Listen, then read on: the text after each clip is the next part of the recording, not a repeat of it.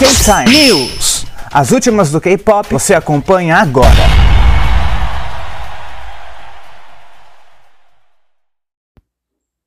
E aí, K-Time, Luke Baldin aqui para mais um News e hoje quero trazer um rumor para comentar aqui no News. É, como sempre, minha busca é muito apurada, só que ao contrário, acabei não curtindo nem salvando a publicação que originou este interesse em trazer essa pauta aqui hoje. É, tava esses dias no TikTok e vi um perfil, não salvei quem é, de quem o perfil, nem a informação para dar créditos, então se chegar em você, foi você mesmo, uma menina que estava comentando sobre um vou eu, Luke, vou colocar no âmbito de rumor, porque, né, eu sempre coloco como rumor, boato, até que fontes oficiais se manifestem ou até que a gente tenha realmente provas disso, né? Materiais oficiais que provem isso. É... Vamos lá. Então, 2NE1 poderia voltar ou pode voltar em 2023 e é, as garotas, né? Então, eu não só vi, então eu não, eu não só vi a notícia, eu não lembro de detalhes. Mas vão pelo que eu lembro, assim, pelo grosso da notícia. Uh, grosso, mas enfim, vamos lá.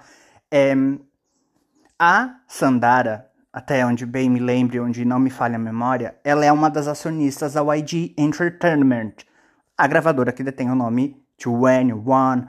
E pelo que eu entendi, pelo que falava a notícia, o tempo de uso do registro do nome 2NE1 da que a YG está usando termina ano que vem. Então, pelo que eu entendi, a Sandara e, se não me engano, as outras meninas do 21 é, entraram com uma ação para pegar o nome. Então, o que aconteceria? Se o nome ir, né, se uma das garotas ou as quatro, enfim, se o nome do 21, né, a marca 21 vir pro lado delas, elas podem usar livremente. As músicas daí é outro rolê, outra história, mas enfim. A questão é que se elas conseguirem ganhar este, enfim, é, aí que tá, se é um processo, uma ação, enfim, não sei em detalhes que não fui a fundo, como sempre, não me aprofundei.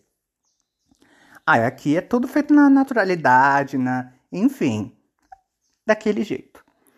E, enfim, se né, tudo correr bem ao lado do 20, pro lado do 21, a gente pode ver elas fazendo um comeback, enfim, um, um retorno oficial mesmo como 21 em 2023. Para isso, elas têm que ganhar, né? Elas têm que serem autorizadas. Enfim, o nome 21 tem que se tornar de uso delas. Porque o tempo de utilização, né? Uso, utilização, enfim, né? O tempo de, enfim, é, abrangência do ID tá terminando. Então elas querem pegar esse nome para serem delas. É, a gente já viu o Tiara conseguiu o, a marca para elas né, tirar da gravadora que originou e, us, e elas usarem para prosseguir como tiara. Não foram muito longe até onde eu sei, mas enfim, conseguiram. Isso já é uma grande conquista. O God7 conseguiu continuar junto fora da JYP. E teve grupos também que precisaram trocar de nome quando foram para outra, outras gravadoras, né? É...